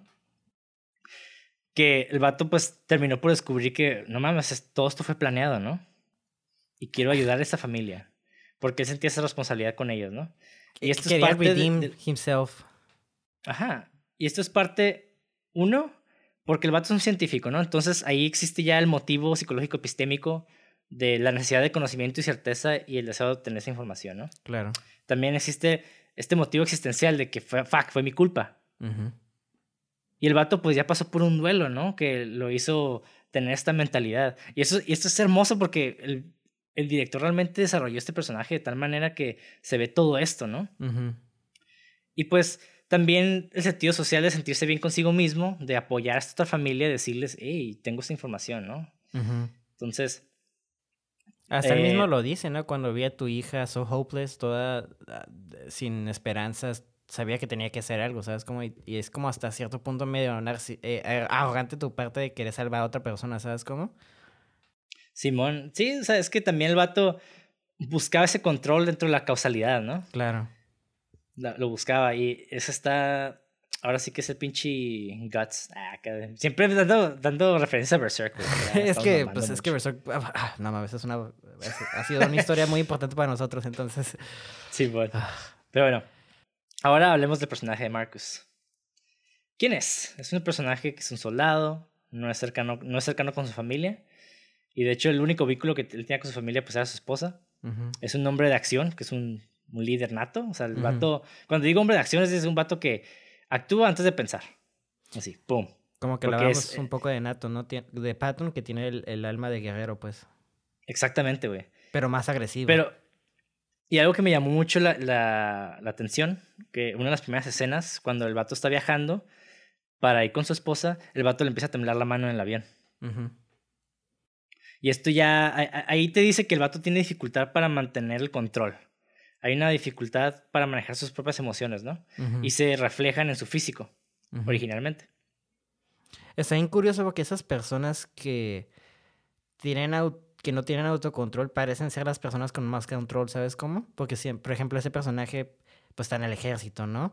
Se supone que tienes que que es el ejército un, un pues básicamente un chingo de, regim- eh, de regimentos tienes que seguir órdenes y todo eso, ¿no? Y que el orden y tener como un, una cosa bien establecida que haces todos los días te da cierta ilusión de orden, ¿no? De tener un control. Y luego, pero como tú dices que la mamá era como la gomita, que era el vínculo con la hija, pierde eso, no está con el ejército, ¿sabes cómo? Está acostumbrado, y el vato piensa que tiene como control, pero realmente no, ¿sabes cómo? Es una persona que emocionalmente está fuera de control, pero su, su físico, él lo aparece, me gusta mucho ese contraste, ¿sabes cómo? Él aparenta, está en- siempre en control y siempre es como, no pasa nada, está bien, todo eso, hasta que pues quiebra también, ¿no? Ah, bueno, siempre estuvo quebrado, hasta que lo deja, deja, se quita la máscara más bien. Entonces, eso Sí, está increíble, güey. y- y eso, y eso está bien interesante porque, bueno, ahorita quiero abordar después de hablar de, de este Sí, personaje primero. Esa, esa escena está muy, muy, muy vergas, güey. Sí. Y bueno, hay una parte cuando está con la doctora que le explica acerca de su hija, ¿no? Eh, el va- la, la señora está diciéndole como que no, es que su hija, el proceso de duelo, la chingada, y el vato la interrumpe, quiero ver el cuerpo. Así Ujú. como que el vato no quiere oír acerca de los pedos psicológicos porque es algo que él no se quiere enfrentar, ¿no? Ujú. Y, Y esto nos da mucho, mucho índice de que el vato es muy metódico. ¿A qué me refiero con esto? De que el vato es muy de, ok, haz esto para arreglar esto. ¿Sí me explico? Como que el güey cree que arreglando cualquier cosa física va a arreglar su, su, la, psicología dañada que tiene, ¿no? Y pues ya el vato no cree en la, y por, lo, y por ende el vato no cree en la terapia y tampoco va a escuchar a gente más joven que él que no ha vivido lo que él ha vivido, ¿no? Claro. Hasta le, cae el palo a la novia, ¿no? De que porque es un baker o es un vato que hace panes y ¿cómo? Entonces un panero cómo va a solucionar problemas, ¿sabes? Como, como le dice como una tonta. Ajá. Como burlándose, ¿no? Ajá, y el vato se queda como Y ve que es que no todo... Es que también, como dices tú, es él ha crecido, pues me imagino que tiene años en el ejército, que pues todos varios y todo eso, ¿no? Entonces, la manera en que se está haciendo los ataques y todo, se, eh, se notaba que tenía tiempo y experiencia. Entonces, imagínate estar como Pat, ¿no? Que tuvo haciendo años, 30 años haciendo eso. Imagínate también él y está fuera de, en una, en una ciudad, este, aislada en Irak, ¿no? Bueno, asumimos que está en Irak, o en Afganistán, whatever. Está aislada, no sabes cuándo te vas a morir, güey, porque no sabes si te va a caer una bomba o any, quién sabe qué. O y ves tus amigos están muriéndose cada rato, pues pierdes como este tipo de... Te tratas de alejar, ¿sabes? Como de para no sentir como este apego a los demás y no sufrirte, pero al alejarte de los demás empiezas como a, a perder ese control, ¿sabes cómo? Entonces, no sé, güey, e, ese personaje al principio yo quería ver más, más, más de él, porque siempre era como, se me figuraba un poquito como Clint Eastwood, ¿no? De que, hey, como muy callado, pero ya, obviamente estás bien, empiezas a, como, la, como una referencia de Shrek, como, como una como una cebolla, ¿no? Hay capas y, y, te quedas, ah, ok. Y aparte la actuación de Matt Mikkelsen, que es muy sutil, obviamente, todo lo hacía con sus ojos, ¿no? Entonces me recuerdo, eso, eso fue lo que no quiero decir que salvó el personaje, porque el personaje ya estaba bien escrito, pero le dio como una. un nivel más denso, si decirlo así, ¿no? O complejo. Entonces. Uf. Sí. Entonces, ajá, y, está. Algo que me gustó mucho es de que Otto, la persona que, que, estudia la causalidad, llega con él, ¿no? Y le dice: Oye, este, aquí tengo esta respuesta, ¿no? Que eh, esta los responsables de la muerte de su esposa, ¿no? Entonces, eso e, es muy importante para Marcus, porque Marcus es un personaje que quiere, que tiene, busca el control y tiene, siempre ha tenido el control, ¿no? Porque es un militar, siempre tienes que tener el control. Uno con tus emociones para, obviamente, poder enfrentarte a las, atrocidades de la guerra. Entonces, el vato, cuando ve esto que está temblando y la chingada de que, pues, porque se murió su esposa, alguien viene y le da la respuesta, ¿no? De que, ok, guacha, es que eh, tengo esta, esta teoría, ¿no? De conspiración, casi casi, le dice el vato, donde este grupo de gente a la cual lo conocemos hizo, eh, planeó esto y por eso su esposa se murió. Entonces, esa respuesta le da seguridad y le da control al personaje de Marcus, como de que, ok, hay, que, hay, que, ir por ellos, ¿no? Y, y, algo muy curada también es de que el vato quería una solución inmediata, como lo que tú dices, ¿sabes? Como es una persona muy pragmática y digo, ah, pues, este, mataron a mi esposa, pues te voy a matar a ti. Entonces nunca... Ni tan pragmática, es más como... Ah, se me olvidó la palabra, se me fue la palabra, es como más, más de acción, más activa, no sé cómo decirlo. Ah, ajá, bueno, ajá, entiendo. Sí, porque pragmático todavía tienes un poco más de análisis. Este güey es más acción. Pues sí, ok, ok. Pues sí, pero, eh, pero entiendes lo que digo, ¿no? O sea, como que, ok, la quería todo solucionado de manera inmediata en lugar de como, como algo, en lugar como, no sé, me explico. Sí, sí, sí, es, este vato es, su manera de sobrellevar el duelo a su manera. acción. ajá, exacto. Ajá, es por medio de la acción, ¿no? Ajá. Y, y no sé, y por otro lado tenemos a Matilde, que es la hija. Uf. Y ella dice un quote que es muy importante también para... Digo, estoy diciendo mucho que es muy importante, pero todo es importante, ¿no? Sí, sí, sí. Tiene este quote que dice, es más fácil cuando hay alguien con quien puedes enojarte. Y sí. Porque es, más fácil culpar a alguien, güey. Ajá. Y Matilde, por su cuenta, pues quiere acercarse a su papá, ¿no? A Marcus, pero Marcus tiene esta barrera. Tiene esta barrera como muy rígida, ¿no? Y es cuando realmente ella se da cuenta de que no conoce a su papá y lo está conociendo y, se, y, y dice, no manches, o sea, yo soy muy parecida a él y yo me voy a volver como ese güey, como no mames, ¿no? De hecho, hasta hablan de los genes, ¿no? Del, del otro, no me acuerdo cómo se llama, el flaquito, el que se viste como... Leonard. Ajá, Leonard, Ana le, le empieza a decir que no, pues es que los genes, pues sí, eres como igual que tú eso, pero pues...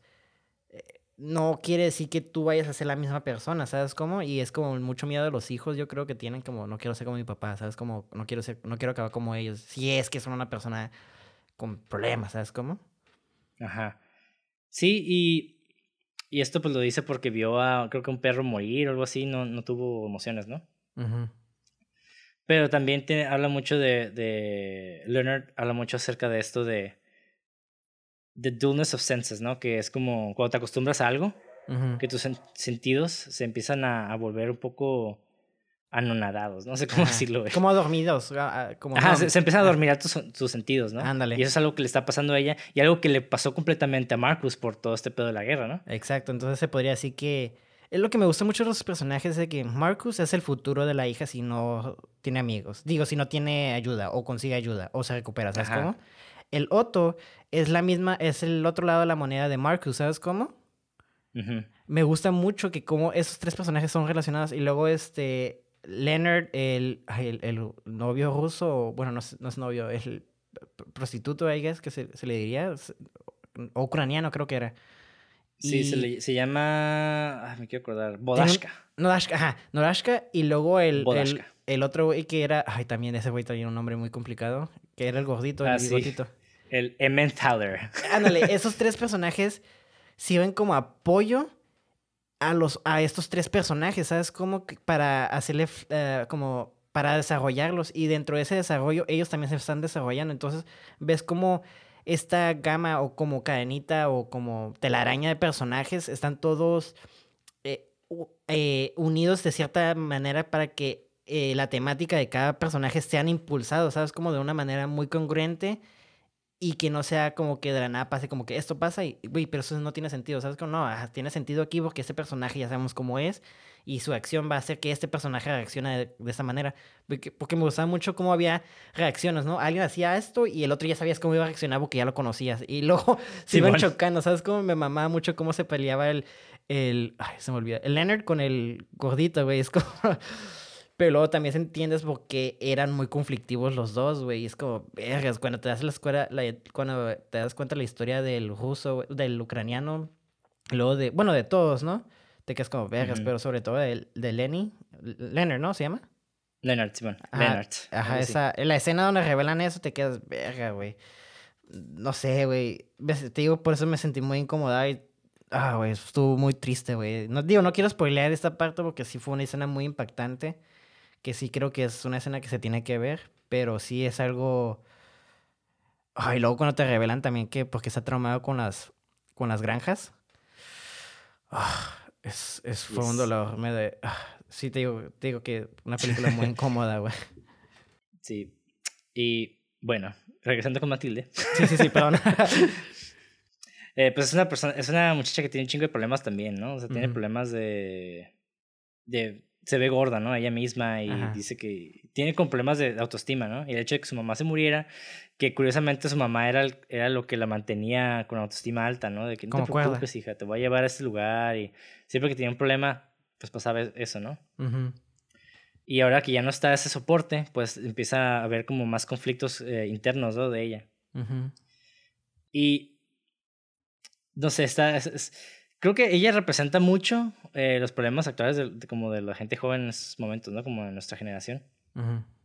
Porque, mm, por ejemplo, es algo que me dio mucha risa, ¿no? Que está peleando con el papá así bien culero, de que después de que el vato golpea a su novio, se mete a su cuarto y empieza, y está llorando acá gritándole, ah, te odio, papá, que no sé qué, pero al mismo tiempo está mandando emojis de risas, ¿no? Como con sus compas o de corazoncitos, ¿no? Me acuerdo.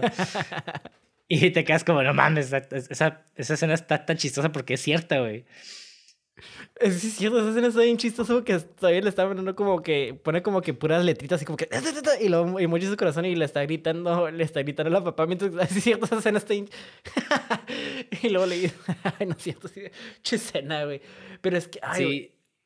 Es que sí, y... tú haces eso, digo, hemos hecho eso, ¿no? Y por eso te sientes como muy identificado con ese personaje porque es como que es algo muy humano, ¿no?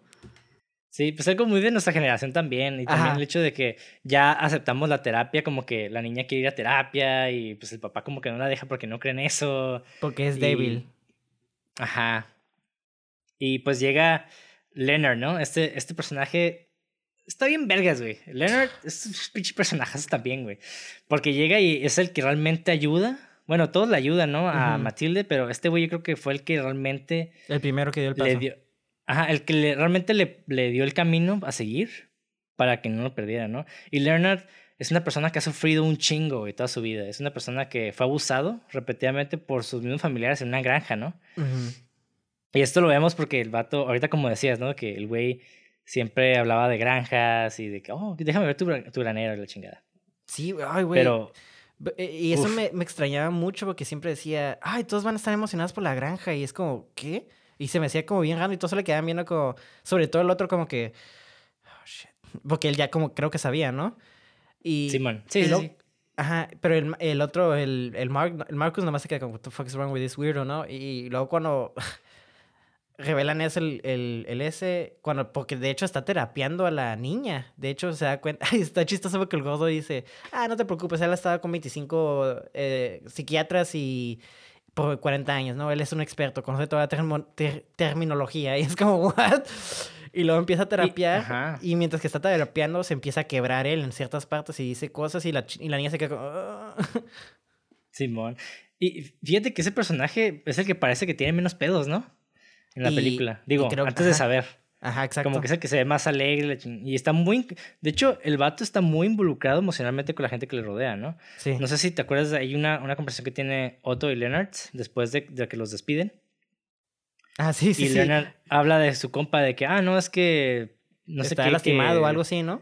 Está lastimado porque no, no ha ido a spinning, la chingada. Algo así, no me acuerdo qué le dice. Y yo tuve, ¿qué? ¿Va a spinning? Y así como. Ajá, que- es neta. sí, Y luego, el, de hecho, el, el Leonard le contesta, ¿qué? ¿No le pones atención a tu equipo o algo así, no? Ajá, como que. Y Ajá. Otto realmente es un personaje que no conoce tanto a su, a su equipo, ¿no? Porque es un personaje que, se, que vive en su cabeza, ¿no? No, no vive con las otras personas, vive dentro de, de sus propias ideas y teorías. Y Leonard, al contrario, es una persona que está súper involucrada emocionalmente con la gente que le rodea. Y Mm. Porque no precisamente quiere por toda esta ajá. terapia, por todo este abuso, y siente esta empatía por las personas que sufren, ¿no? Ujú. Pues le, ah, le ayudó un chingo a este otro morro, al, al, Al al Ajá, a, a la ucraniana. Sí, sí. al ucraniano. Y de hecho, eso es un personaje muy importante porque dice algo que ata la escena que hablamos al principio con el, el Santa Claus. Bueno, no Santa Claus, pero es un viejito con una barra bien grande. Le dice a una niña de la bicicleta. Porque la niña le pisa una bicicleta. Y le dice, Ajá. ah, no tienes una azul. Y el tipo, el, el abuelito, ah, le dice, ah, es que nunca en la vida va a estar seguro. o Algo, no me acuerdo. Pero es la- ese, ese diálogo es como la clave de todo para entender toda esta película. Yo creo, nada en la vida es seguro. Tal vez la consigues y tal vez no.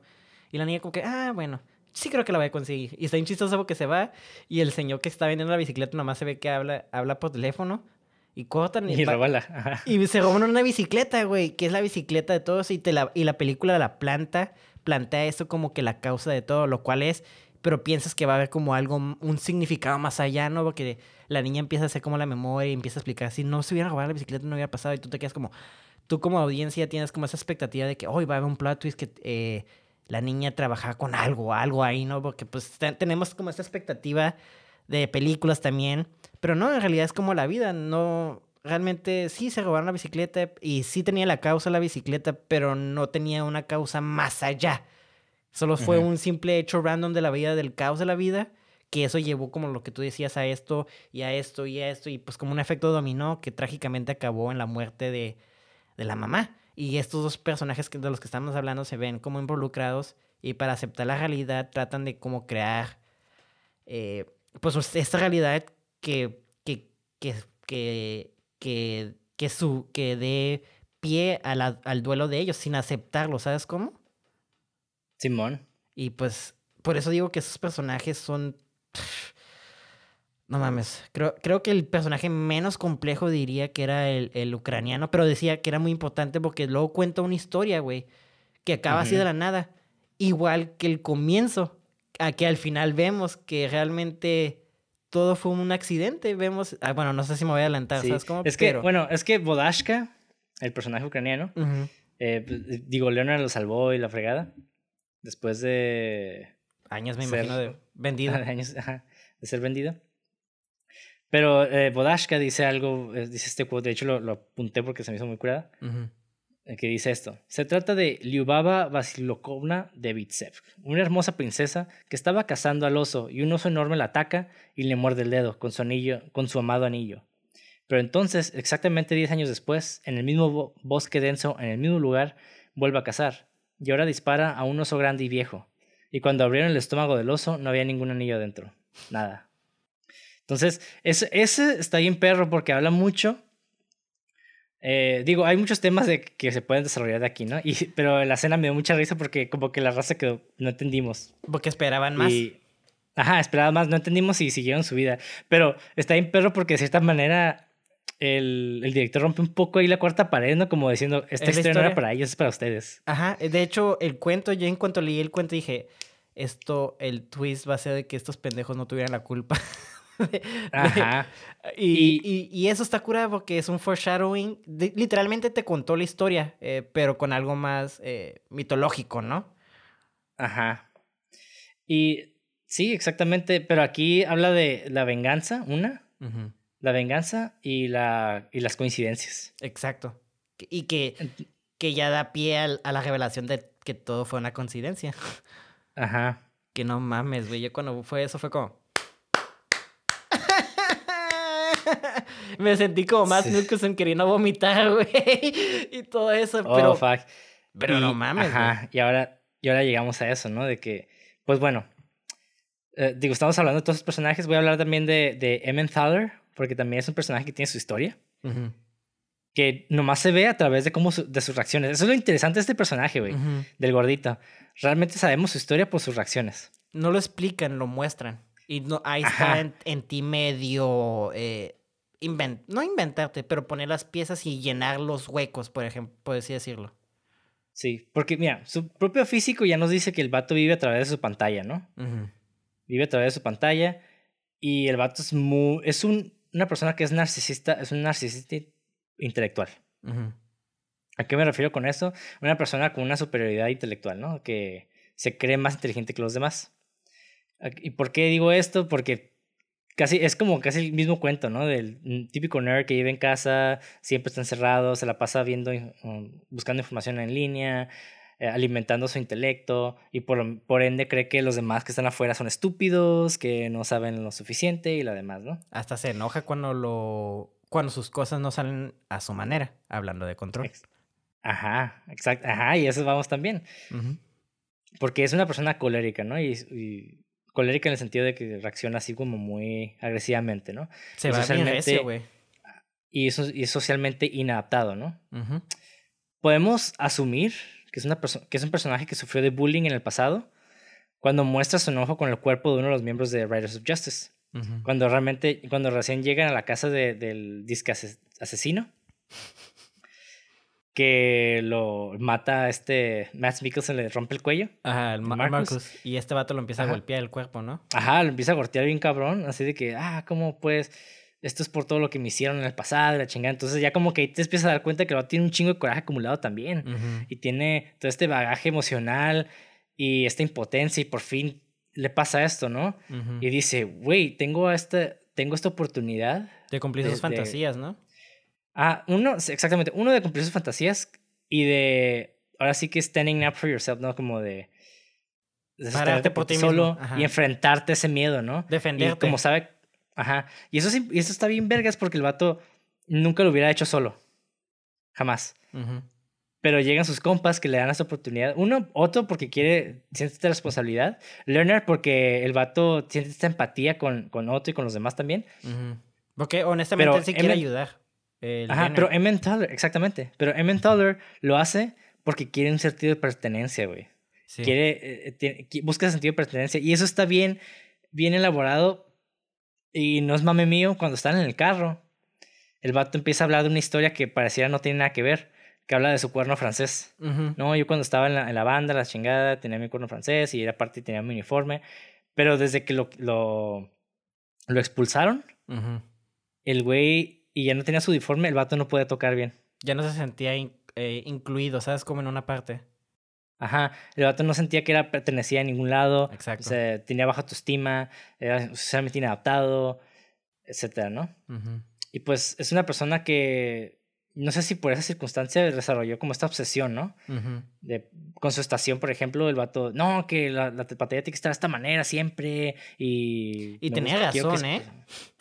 No, sí, claro, claro. Pero el vato busca, al igual que Marcus, que Marcus busca una venganza directa, ¿no? El vato, Este güey busca una venganza simbólica. Una venganza simbólica y la oportunidad de pertenecer y de alzarse, ¿no? Y está bien bonito porque al final de la película vemos que recibe el cuerno francés, ¿no? Sí. Y cuando el güey no puede tocarlo, Su compa el como otro. de que...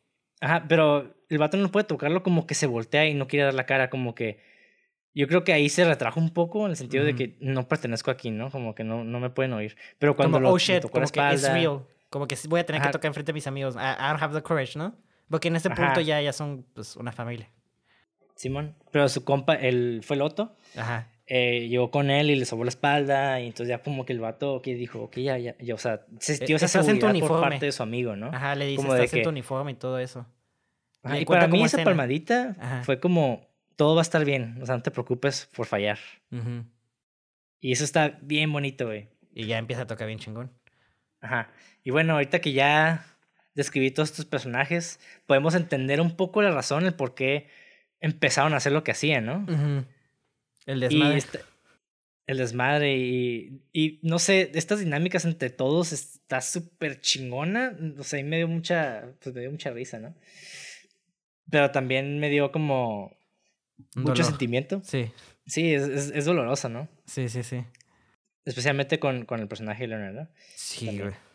Sí, sí. Eh, y eso, y, y ese personaje de cuando lo persigue el Marcus, porque pues fue su manera de asimilar. Leonard no podía contener de hablarse, porque para él comunicar las emociones era muy importante, ¿no? Ujú, Entonces hablaba y hablaba. Y, y ahí es cuando los mismos personajes hacen la historia, ¿no? Eh, por no contenerse y seguir hablando y, y hablar sus emociones, desquició ahora sí que a Marcus, ¿no? Porque Marcus es una persona que no le gusta hablar de emociones y odia y le dijo, y resuelve todo con violencia. Y le dijo, si no te calles, te voy a partir tu pinche madre. Y el vato no se cayó, se bajó y, eh, y esa violencia, Leonard pues reaccionó como reaccionó en el pasado, ¿no? De que se bajó los pantalones y se hizo bolita.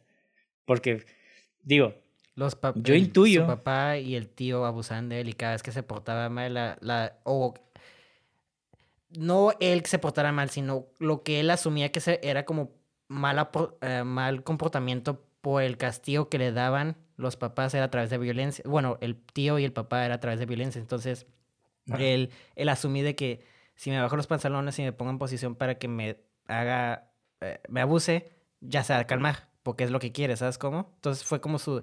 Hay gente que tiene como, que tiene su defensa de mecanismo del raíz de las cosas. Aquí, eh, su defensa de mecanismo es algo ya muy trastornado que era bajarse los, bajarse pantalones para resolver la violencia con su cuerpo, pues, porque ya está acostumbrado a eso.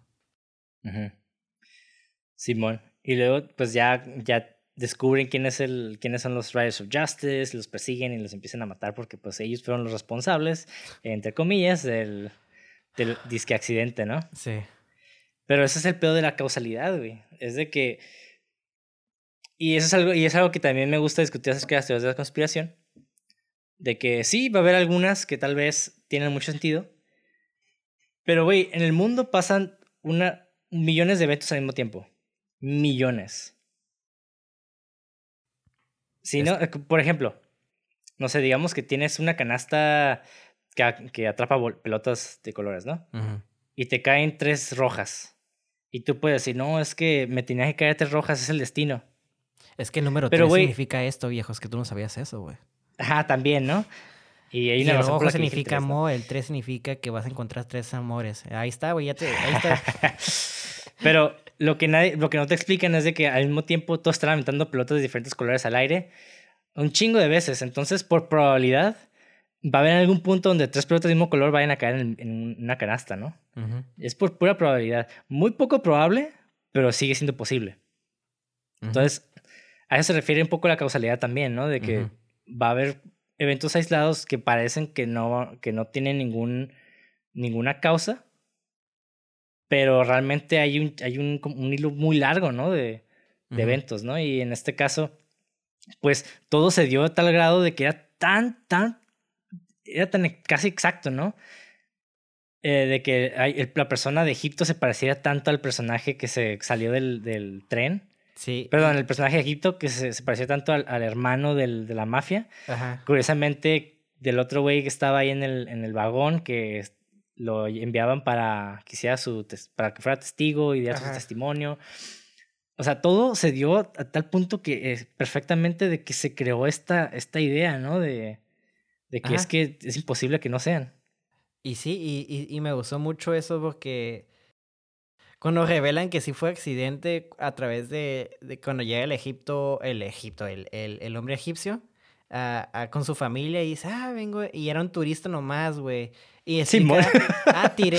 no mames, me dio mucha risa. Porque me gustó mucho que la, la, explicación de Otto es de que quién tira un jugo y un sándwich de 17, 14 euros, que eso es, pues, chingo, ¿no? Son como 20, más de 20 dólares, ¿no? Simón. Entonces, pues, o sea. Están caros. No mames, o sea. No, y el vato dice, es que ¿quién tira eso? Porque nomás le dio una mordida. Y el vato vemos esa secuencia y dice, ay, compré un sándwich, el sándwich más malo del mundo. Y por eso lo tiré y te quedas, güey, es que sí, tal vez no le gustó. Pero Otto lo vio como sospechoso. Oye, tiras algo y luego explotas, luego, luego. Esto no es coincidencia, entre comillas. Él como él lo veía, ¿sabes cómo? Y de ahí, de ese gancho más que su duelo, el duelo también lo obliga a creer eso, ¿sabes? Como, como lo que estaba mencionando cuando estabas desmenuzando lo de los tres eh, de paranoicos. Entonces me gustó mucho cómo, pues sí, todo fue una casualidad. Hasta el villano al final lo dicen cuando antes de que lo maten, güey, qué chingados te hemos hecho. Y el vato se queda, fucking pum, y lo mata. Me quedé como vergas, güey. Y sí, güey, por eso me quedé como.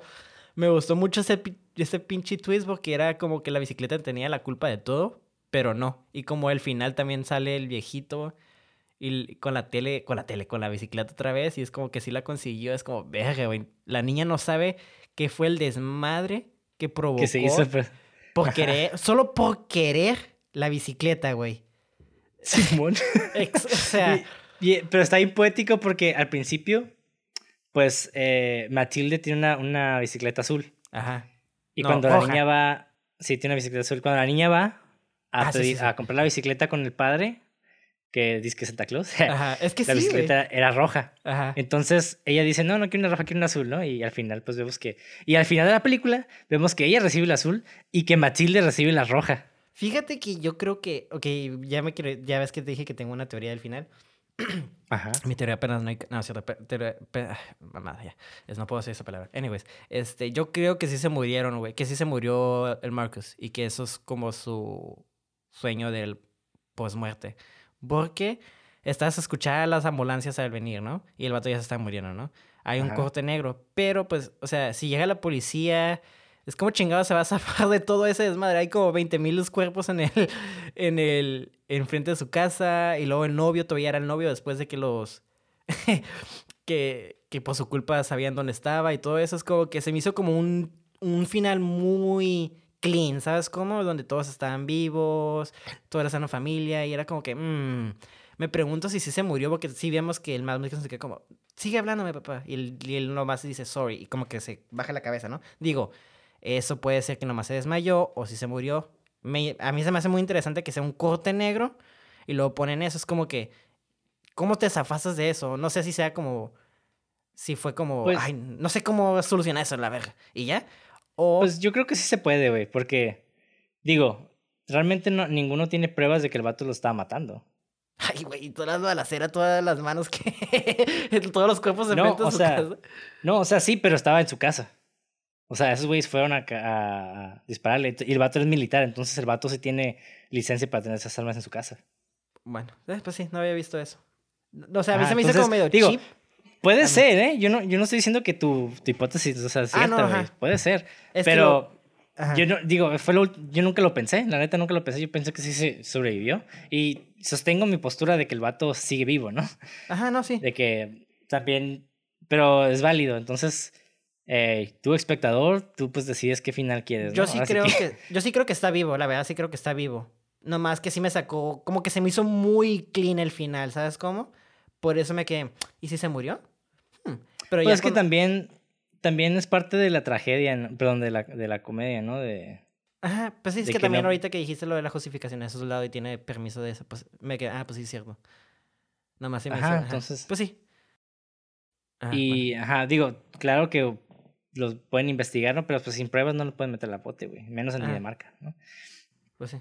Digo, ajá, nomás se me este hizo un poquito raro eso. Eh, fue como lo único. Y es más como nitpick, más que nada. Sí. No, no es como que. Pero fíjate que el personaje de Marcus fue un personaje que parecía que no, no hizo nada, pero es un personaje muy rico. Sí. Ahora sí que llegamos a la parte donde cuando descubre que todo esto no, no, no, no era un plot ni, ni una conspiración ni nada, fue una completa coincidencia. Está, está bien cabrón porque el vato ahí, ese, ese se estaba agarrando de la venganza, güey, para superar, para superar el duelo de su esposa, la muerte de su esposa. Eso es lo Ujú. que estaba haciendo. Ujú. Solo eso, güey. Y por eso, y por eso decidió que en, la- en esta teoría de conspiración o en esta, en es- esta faramaya de, de, Que sí de era teorías. verdad. Ajá. Ajá. Y dijo, es que es verdad, pero ya cuando no es verdad, te quedas, no mames, es que está, está bien cabrón. Y Se yo creo que todo, esta, esta escena nos puede dar mucho insight de lo que está ocurriendo hoy en día, ¿no? Ajá. De que, mira, está bien, está bien cuestionar al gobierno, ¿no? Está bien cuestionar Hasta la las acciones realidad. de, de lo- incluso los doctores, ¿no? Está bien cuestionar todo, güey. Pero nunca, güey, si no estás seguro, no lo tomes por hecho, güey. Eso se me hace bien pendejo, güey. O sea, que dice, no, es que conozco al amigo, un amigo que, que en, la, en el hospital tenía COVID. Y, perdón, no tenía COVID y, lo, y su defunción era, lo pusieron que por COVID, que por esto. Pero, güey, pues no tienes pruebas de eso, güey. Digo, si quieres creer eso, pues adelante, ¿no? Pero no lo tomes como si fuera un hecho, güey, porque está bien pendejo pensar así. Manda, ¿y ¿Qué tal si lo, lo publicas en pinche Facebook? Un chingo de raza te cree y después al final no era, ¿no? Como que, güey, ahora sí que por reglas de causalidad, eh, mucha gente puede salir dañada, ¿no? ¿Acaso una mi mejor pendejada. amigo es un doble agente, Ricardo? Sí, güey, soy un doble agente, güey. Soy un triple agente, güey. Sí, un triple agente. Ay, güey.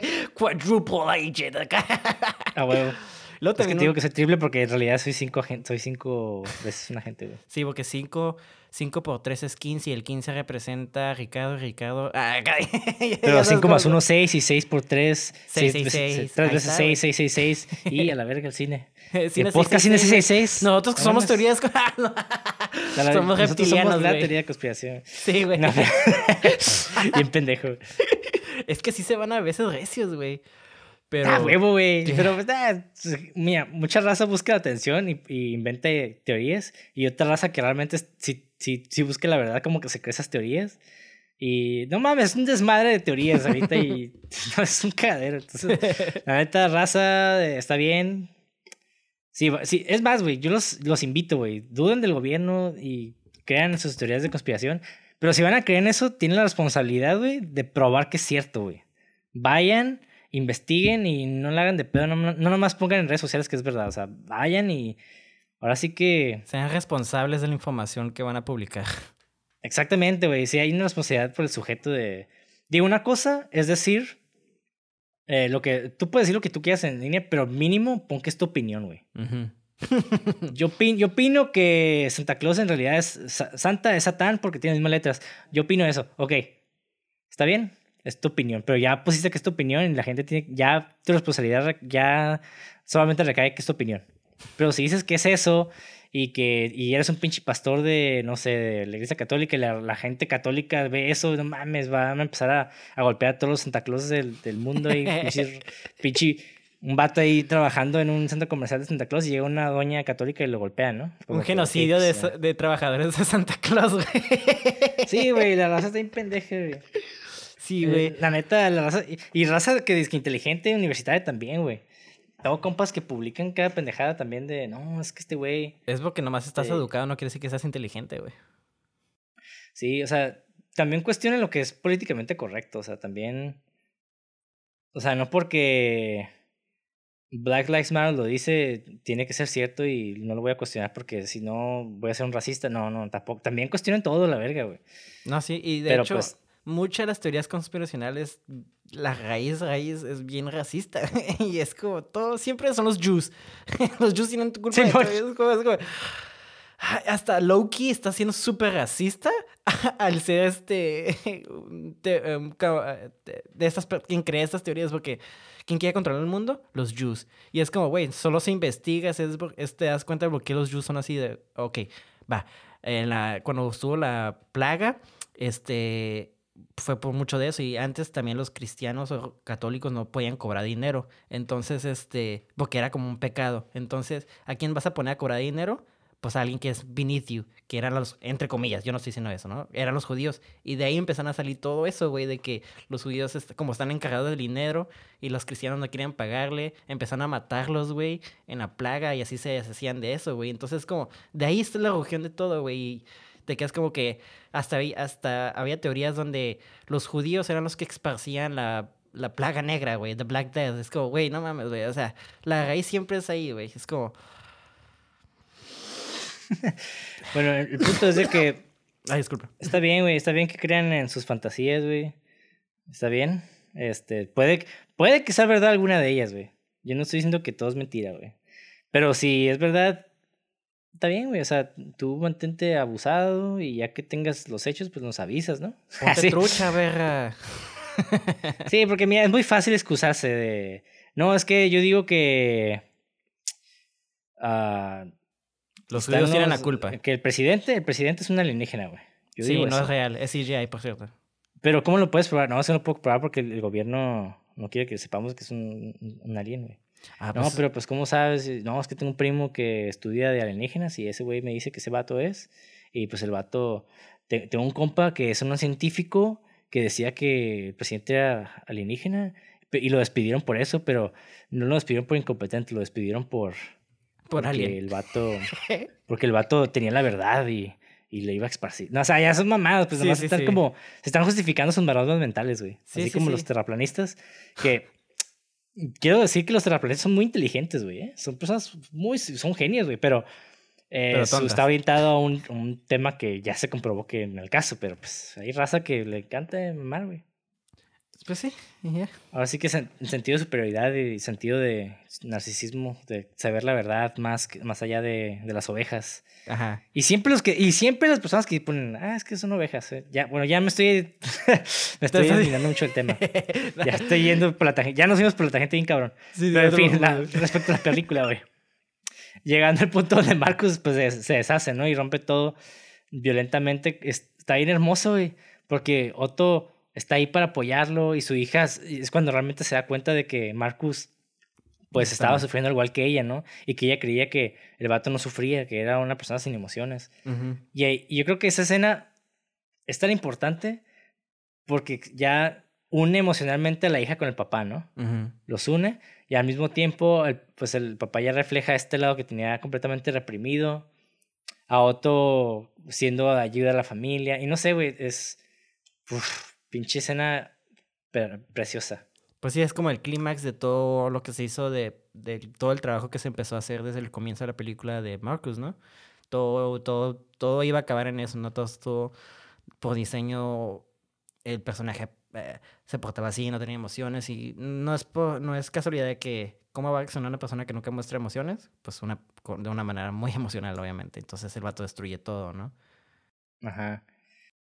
Y por eso mencionaba lo del duelo y las teorías de conspiración, porque eso es lo que nos lleva a, a culminar en eso, ¿no? Este personaje.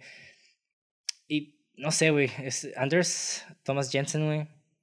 Hizo un pinche trabajazo al desarrollar todos estos personajes porque todo encaja perfectamente con la trama, con sus eh, relaciones como de amigos y no sé, güey. Este trabajo está bien cabrón, güey. Está muy, muy cabrón. Es muy fácil pensar en una, en una trama como Taken con Liam Neeson. Pero ya darle esta profundidad a estos temas, a esta, a esta durante la pandemia, ¿no? a una película así, no, no, o sea, está muy, muy, muy cabrón, güey. O sea, sí, yo siento que sí, este género se elevó bien cabrón. Está, o sea, es una película bien planeada, bien pensada, güey, que no tiene como fat, o sea, no hay cosas que le puedas cortar, ¿sabes cómo se siente? Es una película media larga, de hecho, pero el pero no se siente. Y, y siempre digo que cuando un guion está muy apretadito es lo mejor que puedes, güey. Porque como dije, ¿no? No hay carnita que le puedes quitar y es como... No sé, güey, ya, ya, e, es lo mejor, ¿no? Es como tiene, cuando tienes un guion bien apretadito que tiene, que todas las escenas están armando, están ahí para armar lo que sigue, lo que sigue, lo que sigue. No hay como una escena que, ay, nomás está ahí por mame, ¿sabes cómo? Simón por porque es bonita, ¿no? Ajá, o por rellenar, porque ay, tengo que cumplir con cierto contenido, o porque porque si dejo tomas largas quiere decir que soy contemplativo y eso es arte, ¿sabes? Como no, o sea, piensa bien tus tomas, piensa bien lo que vas a hacer. Y este güey dijo, no, pues yo me quiero concentrar en la historia, la cinematografía, como tú dices. En mi caso, no sé, tal vez haya algo como más importante que no estoy viendo. Pero está, era funcional, ¿no? Era, no era nada así de, uff. Y eso está chido, que a veces no toda la cinematografía tiene que ser como ganadora del Oscar o tiene que ser preciosa, ¿sabes? Como...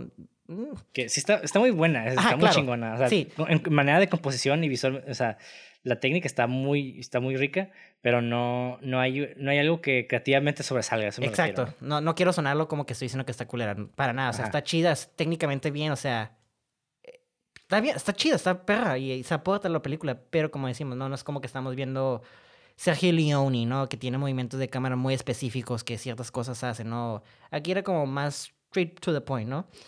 Pero pues también tiene cosas muy interesantes y, y creo que el director se quiso enfocar más como en los personajes con la historia en lugar de hacer como algo flashy. Aparte creo que la cinematografía también ah, eh, apoyaba la película, porque la película tampoco era algo como, uff, grandioso. Creo que fue sutil la cinematografía para apoyar ese sutileza de que la vida no es eh, tan controlada como pensamos, ¿no?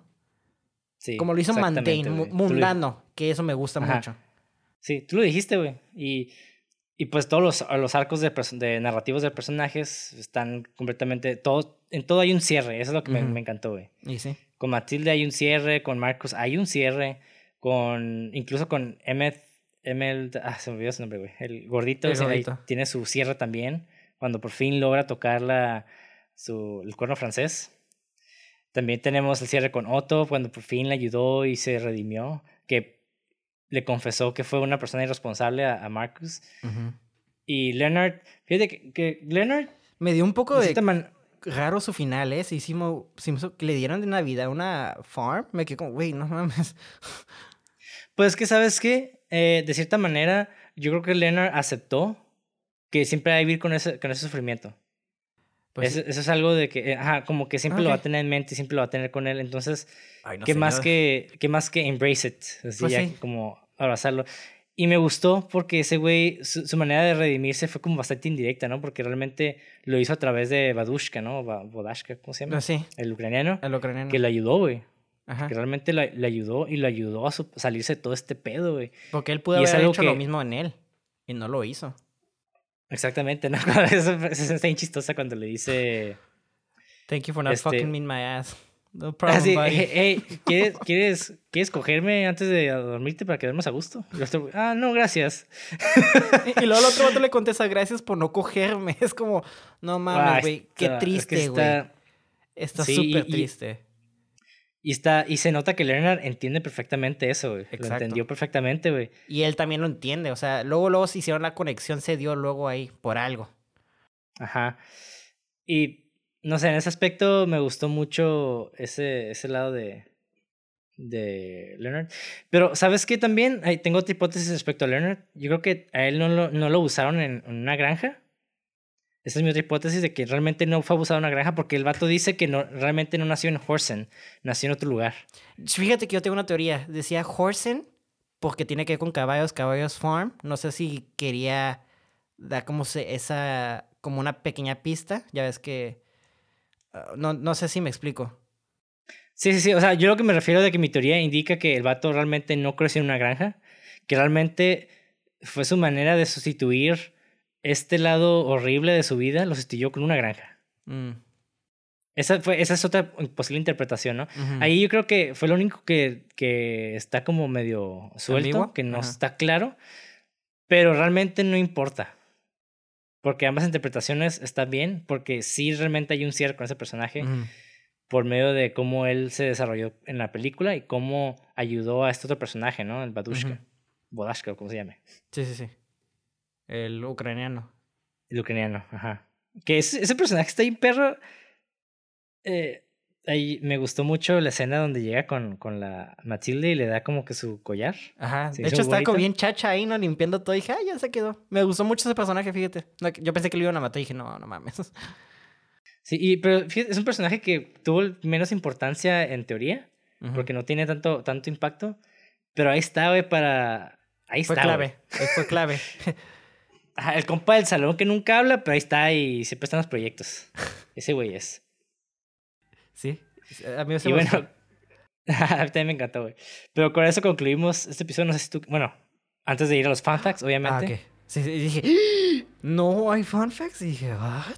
Digo, concluir con, con La el desarrollo conclusión. antes de los fun facts, güey. Sí, sí, sí, ya. Sí, no, este. Pues sí quiero nomás dar mi opinión ah, final. Esta Ajá. película creo que sí es una película que se tiene que ver de a huevo, especialmente si quieres ser guionista. Es una película que se tiene que estudiar en cuestión de guiones y de desarrollo de personajes y motivaciones y todo eso, ¿no? Porque como dije, no es una. Es como una telaraña de personajes que si un personaje hace, algo por obvias razones y por temáticamente causa y efecto va a tener una reacción, ¿sabes? Como, y igual que en la vida. Entonces, está cura ver cómo esta gama de personajes están temáticamente unidos, pero también, eh, eh, pues, eh, como personas en sí en una sociedad, ¿no? Dentro del universo que se presenta en la película. Y, y digo, no sé qué es, cuál sea la experiencia si es que decían verlas, pero tomen en cuenta que sí es una película muy fuerte. Y no sé si tienen que estar en el mood, pero creo que sí. ya con eso quiero. Sí, sí está fuerte zona, pero el humor hace que esté más curada, ¿no? Pues sí, Más ajá, como más aliviana, lo aliviana bastante. digerible. Digerible. Y bueno, esperemos que les haya gustado. En fin, directo a los fun facts.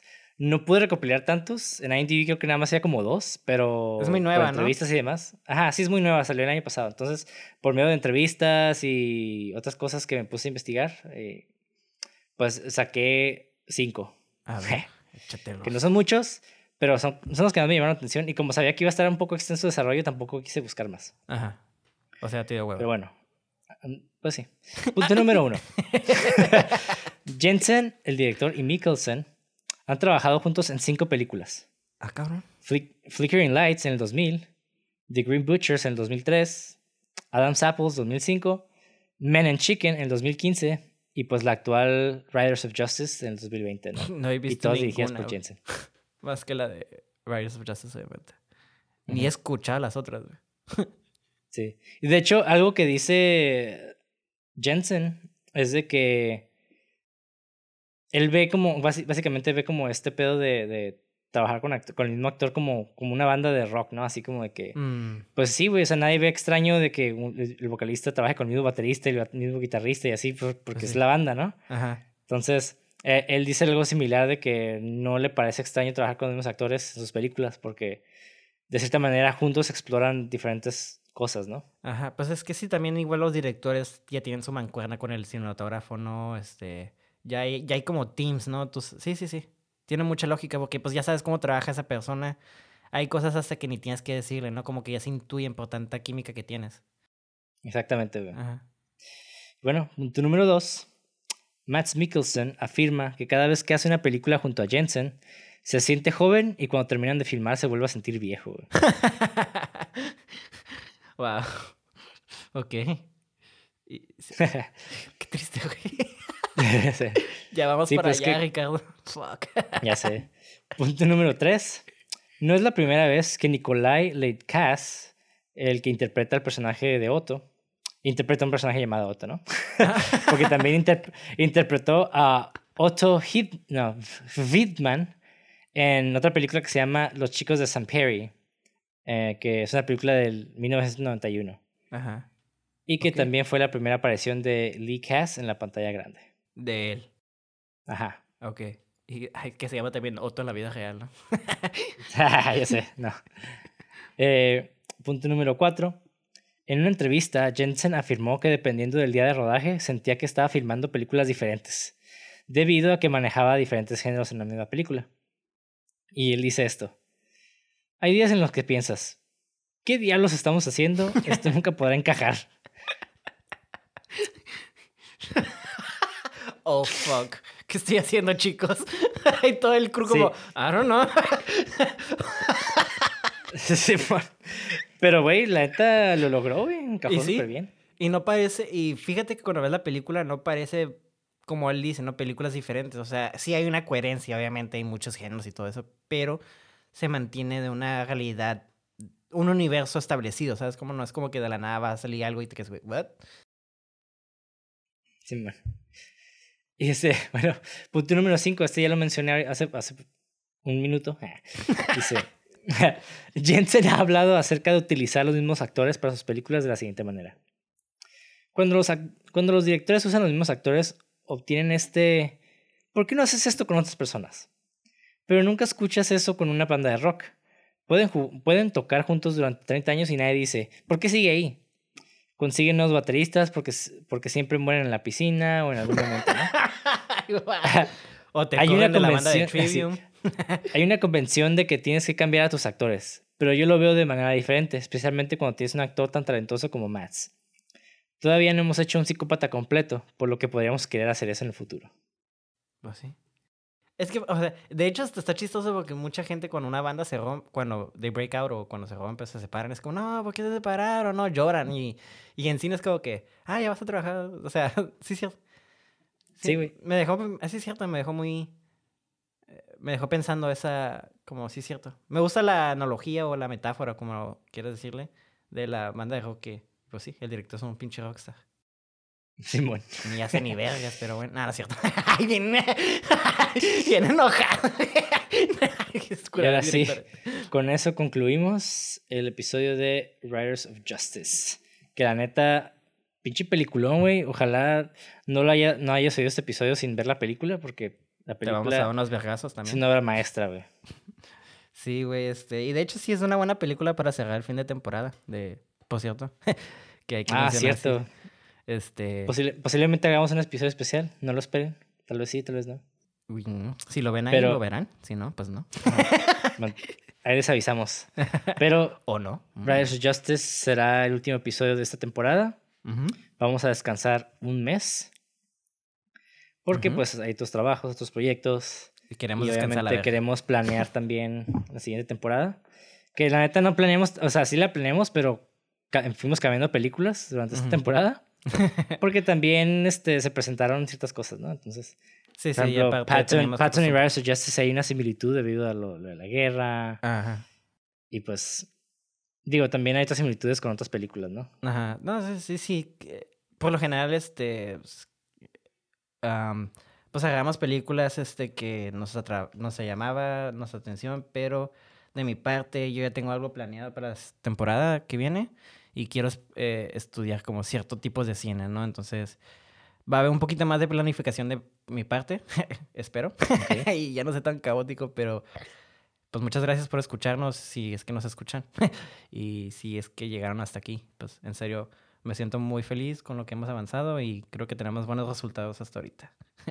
sí, digo, ya más que nada, no nos importa tener mucha audiencia. A mí sí. Bueno, a cierto nivel, en cierto nivel, nada, digo, en cierto nivel sí, ¿no? Pero realmente me, encanta hablar de, a mí me mama hablar de cine, güey. Nada, a mí también. Se nota. Digo, y, no en el, y no en el sentido de que, oh, yo sé más que todos y la chingada. Porque la neta no, güey. La neta nos falta aprender un chingo. La práctica, pues, es lo que realmente nos va a dar la experiencia. Y el conocimiento. Y el conocimiento. Así que. Hay póngase ver, amor, si póngase a hacer cine. Sí, analicen películas para hacer mejor cine, güey. Y si no, no, su interés no es hacer cine, nada más analizarlas, pues háganlo. Y para entender mejor el arte, ¿no? Y entender mejor las películas. Y está curada si igual si ustedes tienen comentarios, sugerencias y demás. Pues, Recomendaciones de películas. de YouTube. Si están viendo YouTube, pues ahí está bajito. Nos dejan en los comentarios algo una propuesta, algún tema, una película. Una mentada de madres. Una mentada de madre, chinga tu madre, Monty, Mauricio, váyanse a la verga. Y los recibiremos con brazos abiertos. En la verga. Sus, sus, váyanse, a la verga, los, los, los queremos. Ay, ¿dónde los pueden encontrar, güey? Nunca jamás. ya este es el último episodio, güey. Ya no hay más temporadas no, canceladas. Ya no les puedo decir, ya no les puedo decir, no nos pueden encontrar porque pues el gobierno nos está oyendo, ¿no? no, es cierto, güey. No, nos pueden encontrar en Instagram o Facebook como cine666.mpg. Obviamente en YouTube, si lo estás viendo, pues ya sabes que en Cine666. A mí me pueden encontrar como Monty de André, ya sea en Facebook o Instagram. Y si quieren ver mi página de fotografías, tengo también una página en Instagram que se llama MontyDForo con PH.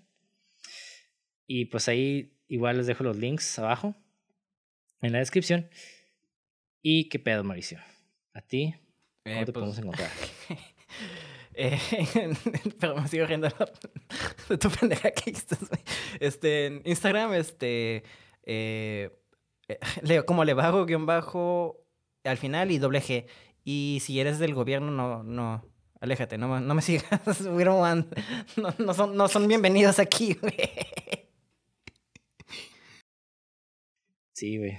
Fuck Esos, them esos- esos microchips 5G de las vacunas están cabrones. güey. Ay, no, pues el mío sí funciona bien, ¿eh? Ya a mí me llega bien chingón la señal y todo eso, güey. Te llega no sé bien contigo. señal satélite, güey. Sí, güey. ya puedo hasta ver No, navegar no- en internet. no es Telcel, güey. No es Telcel. No, el mío es Telcel, güey. No, es Apple. Bien mamador. Pero bueno. Apples, con, con una P, güey. Marca mexicana. Manzanas. Manzana. Marca manzana. Bueno, nos dejamos con esto. Vean más películas. Eh, disculpen este descanso. Bueno, no es cierto. Váyanse a la verga. También queremos descansar un poquito. Igual vamos a seguir sacando episodios. Esperen nuestra segunda temporada. Va a estar buena. Hay películas que tengo una lista enorme de películas que quiero hablar. Espero poder lograr hablar de todas esas películas. Y pues obviamente ya saben, no hablamos solamente de películas de terror o de drama o demás, hablamos de películas, pues sí tienen temáticas recurrentes, ¿no? O sea, un poco de violencia, un poco de temas fuertes y temas que valen la pena hablar. O temas que vayan a la verga, que nada más están curados, ¿no? que nos mama y chingada madre. No tenemos que justificarnos de hablar lo que queramos a la verga. Porque es mi puto Justificamos lo, que justificamos lo que podemos y los que no, pues váyanse a la chingada. Nada, no es cierto. Los No, sí es cierto. A todos. Los quiero a todos. Pero matar a besos. Ah, güey. Bueno, bye.